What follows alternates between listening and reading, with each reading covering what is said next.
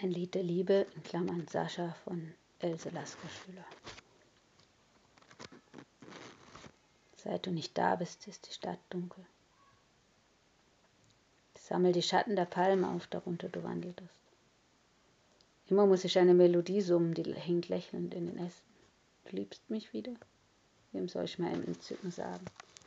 Einer Weise oder einem Hochzeitler, der im Widerhall das Glück hört?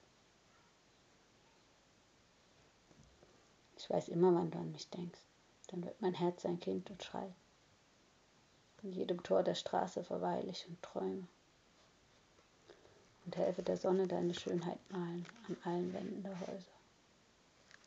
Aber ich magere an deinem Bild. Um schlanke Säulen schlinge ich mich, bis ich schwank. Überall steht Wildedel, Blüten unseres Blutes. Wir tauchen in heilige Moose, die aus der Wolle goldener Lämmer sind. Wenn doch ein Tiger sein Leib streckte über die Ferne, die uns trennt, wie zu einem nahen Stern. Unter meinem Angesicht liegt früh dein Hauch. Noch so jemand, dessen Lebenswandel, Entwurf den Nazis nicht gefallen hätte, schreibt sie ich bin in Theben, Ägypten geboren, wenn ich auch in Elberfeld zur Welt kam, im Rheinland. Ich ging elf Jahre zur Schule, wurde Robinson, lebte fünf Jahre im Morgenland. Seitdem vegetiere ich. In der Anthologie Menschheitsdämmerung ähm, wird ihr Lebenslauf folgend beschrieben. Hat stets ihr Geburtsdatum als 11. Februar 1876 angegeben. Das Standesamtregister in Elberfeld teilt mit, dass sie am 11. Februar 1969 dort geboren ist. Enkelin eines Rabbiners, Tochter eines Architekten, wuchs sie dort als ungebärdiges Kind auf, heiratete den Arzt Dr. Lasker, zog aber bald geschieden von ihm in die weite Welt und lebte meistens in Berlin. Sie führte 50 Jahre lang das unstete Leben einer dichten Vagantin. Niemals hat sie ein Heim oder eine Wohnung besessen, sondern hauste stets in eng gemieteten Zimmern.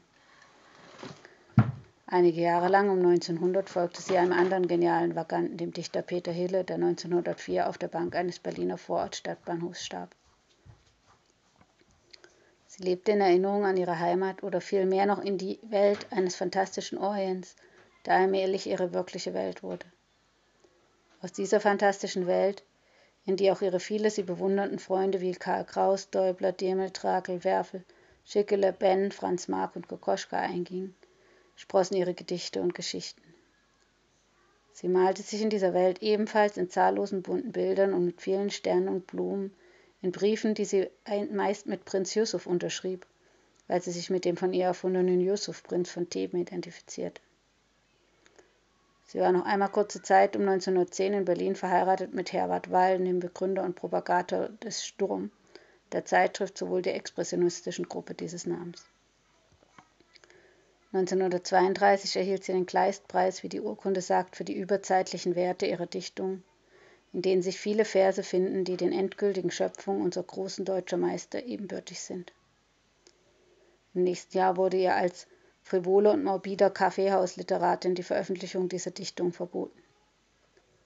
Sie flüchtete zunächst in die Schweiz, reiste 1934 über Ägypten nach Palästina, kehrte aber bald nach Zürich zurück wo 1936 Arthur Aronimus und seine Väter ein Schauspiel aus meines geliebten Vaters Kinderjahren aufgeführt wurde. Im Juni 1937 erschien sie wieder im Hebräerland, wo sie in Armut und Verlassenheit bis zu ihrem Tod in Jerusalem lebte und litt. Sie starb am 18. Januar 1945 und ist auf dem Ölberg begraben.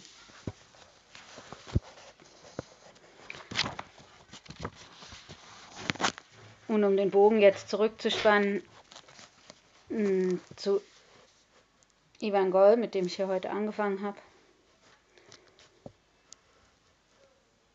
lese ich jetzt von ihr ein alter Tibet-Teppich. Deine Seele, die die meine liebet, ist verwirkt mit ihr im Teppich Tibet. Strahl in Strahl verliebte Farben, Sterne, die sich himmellang umwaben. Unsere Füße ruhen auf der Kostbarkeit Maschen tausend abertausend weit. Süßer Lamasohn, auf Mosches Pflanzenthron, wie lange küsst dein Mund den meinen wohl, und Wang an Wange bunt geknüpfte Zeiten schon. Ja, hier sind noch viele versammelt, die auch sehr wunderschöne Gedichte geschrieben haben.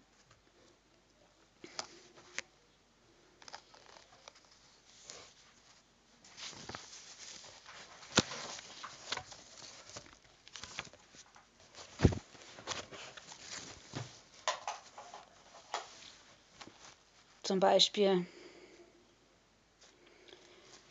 René Schickele mit Mondaufgang.